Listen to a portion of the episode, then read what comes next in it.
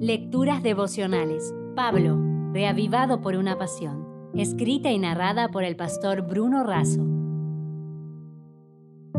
Hoy es 28 de septiembre, una ciudad sepultada.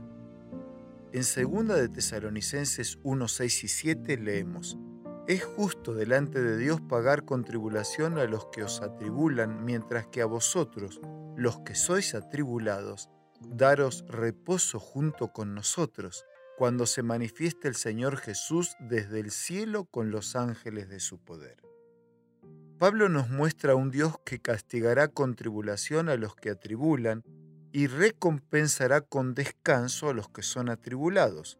Un día, los creyentes que hoy sufren descansarán, y los malvados que hoy hacen sufrir, sufrirán. Pablo asevera que Dios es justo ya que conoce los hechos y las motivaciones.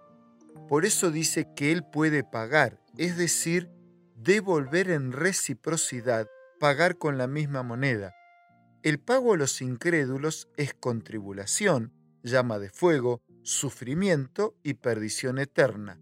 Se contrasta la retribución a perseguidores e incrédulos con la recompensa a los perseguidos y creyentes unos recibirán lo que causaron, otros lo que anhelaron. El alivio y el descanso eterno serán a partir del segundo advenimiento de Cristo. El 31 de mayo de 1970 en la región central norte del Perú ocurrió un terremoto de magnitud 7.9 en la escala Richter, con epicentro en la provincia de Yungay. Huascarán es la montaña más alta del país con 6.678 metros de altura y es la montaña tropical más alta del mundo. Es parte de la llamada Cordillera Blanca, considerada patrimonio de la humanidad. Por efecto del tremendo movimiento sísmico, una importante porción se desprendió del Huascarán y formó una luz de nieve y rocas que alcanzó una velocidad de 200 kilómetros por hora.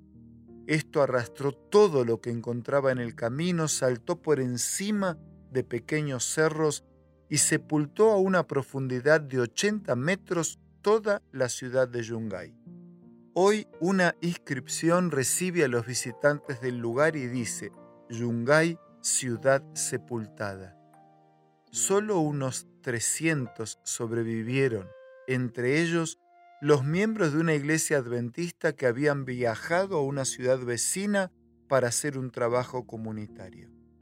En 1962, dos científicos estadounidenses, David Bernays y Charles Xavier, habían informado de la existencia de un enorme bloque vertical de roca cuya base estaba siendo socavada por un glaciar. Sin duda, esto podría causar y de hecho lo hizo, un derrumbe. No obstante, se les ordenó que se retractaran bajo amenaza de prisión. Los científicos huyeron del país. Tanto las promesas como las advertencias son condicionales. Si desechamos o silenciamos las advertencias de los profetas y los apóstoles, y si rechazamos a Cristo como nuestro abogado, mañana lo enfrentaremos como juez. Él ama al pecador, pero odia el pecado. Cual médico divino, un día extirpará para siempre el cáncer del pecado.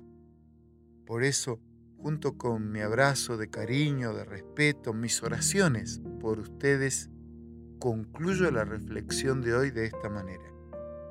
Hoy todavía estamos a tiempo. Aceptemos la misericordia del Señor. Si desea obtener más materiales como este, ingrese a editorialaces.com.